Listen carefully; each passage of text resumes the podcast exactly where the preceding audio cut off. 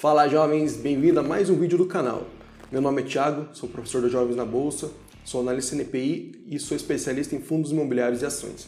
E neste vídeo eu vou te apresentar três ações para iniciantes, que eu vou falar um pouco mais sobre elas durante o vídeo. Mas antes, editor, roda a vinheta.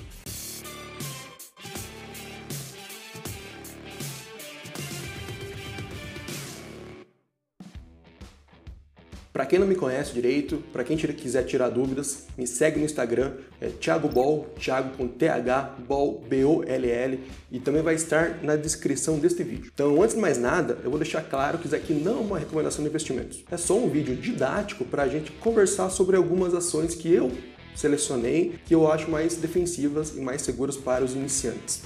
E bora lá que eu vou te falar um pouquinho mais sobre elas. E a primeira ação é do setor mais rentável da Bolsa Brasileira. É o setor que o Brasil dá show em todo mundo, que é o setor bancário. E para isso eu escolhi uma ação que, cara, é, a, é o banco mais antigo do, do país, que é o Banco do Brasil. Vou lá, vou falar um pouquinho mais sobre ela. Na minha opinião, o Banco do Brasil é dos grandes bancos o banco que negocia com maior deságio em relação ao seu valor justo. Porque ocorre esse deságio é muito simples. Quando você tem um conflito de interesses entre o acionista majoritário e o acionista minoritário, lembrando que nós somos os minoritários, a gente vai cobrar um prêmio de risco maior para investir nele. E quem que é o acionista majoritário? É o governo federal, como a gente sabe. E como o governo federal pode tomar políticas públicas que afetem o Banco do Brasil, acontece todo esse desarranjo entre o acionista minoritário e o acionista majoritário. E por que eu escolhi também esse banco? Esse banco ele atua fortemente na parte agrícola do país. E como a gente sabe, o agronegócio corresponde a pouco mais de 25% do PIB brasileiro. Ou seja, é muito grande. E é ali que mora o maior valor deste banco. Hoje, uma ação custa por volta de 25 reais. É um valor muito pequeno.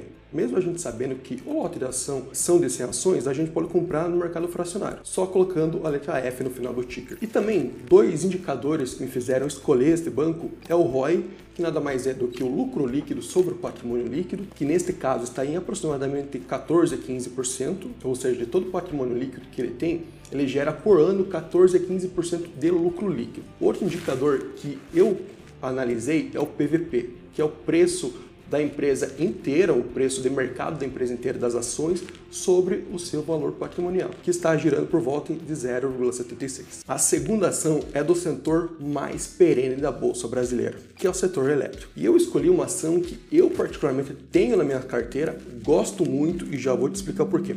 E a ação é a Energias do Brasil. Pode ser que você não conheça como Energias do Brasil. Você pode conhecer como EDP São Paulo, se você mora em São Paulo, ou EDP Espírito Santo, se você mora no Espírito Santo. Se você for catarinense ou mora em Santa Catarina, você pode conhecer a Celesc. A Energias do Brasil atua em todo o circuito de energia elétrica, desde a sua geração até o consumidor final. Ela atua na geração, que nada mais é do que você gerar energia através de várias fontes, na transmissão, que é você pegar a energia da geradora e levar até a distribuidora, são aquelas grandes torres que você vê quando você viaja, e por fim ela também atua na distribuição, que nada mais é do que pegar a energia que vem das transmissoras e distribuir até o consumidor final, podendo ser pessoa física, pessoa jurídica, comércio, indústria. E ela é controlada pela EDP Portugal, que é uma empresa portuguesa de energia elétrica. A EDP Portugal possui aproximadamente 52% da companhia brasileira. E eu escolhi ela, inclusive, porque ela atua em dois fatores, né? Ela cresce muito e ainda paga bons dividendos, ou seja, é uma empresa que vale muito a pena para quem é iniciante. Dois indicadores que eu acho muito interessante analisar neste caso, que eu gostei e por causa disso eu trouxe para vocês, é o preço-lucro, que é a relação do preço da empresa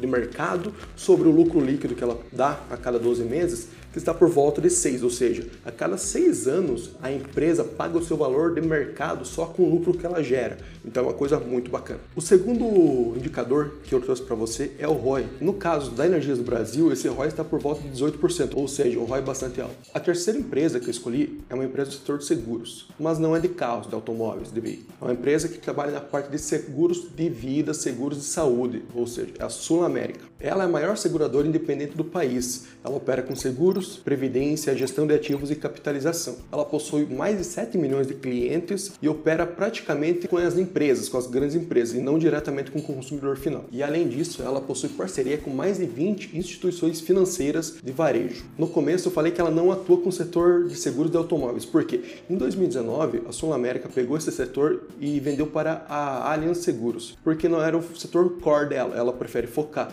mais em ativos, que eu falei, de gestão de ativos, de capitalização de setor de seguros e setor de saúde. Ou seja, ela foca onde ela tem uma expertise maior em detrimento de algum lugar que é muito já pulverizado e muito concorrido, que é o setor de seguros de automóveis. E esta tese também se baseia no fato que o setor de seguros de vida e setor de seguros de saúde, ele tem uma baixa penetração, ou seja, ainda tem um vasto mercado para você conseguir ganhar mais clientes. E cada vez mais a Sul América aumentando a sua penetração nesses mercados, ela aumenta seu market share, diminui custos e aumenta lucro. Hoje a ação está negociada por volta dos 26 reais, ou seja, também é muito acessível para você comprar. E para essa empresa eu também trouxe dois indicadores. O primeiro é o PVP, que eu já comentei, que está em aproximadamente 1,34, e o segundo é o ROI, que eu também já comentei, que está por volta de 5%. Lembrando que o ROI não está tão bom neste caso, porque a empresa está em franco crescimento, ou seja, em detrimento do seu lucro, ela expande suas fronteiras, pensando num lucro maior futuro. Resumindo, as três ações para iniciantes que a gente falou nesse vídeo foi Banco do Brasil, Energias do Brasil e Sul América. Mas espera, calma, eu quero falar um negócio para você. Se você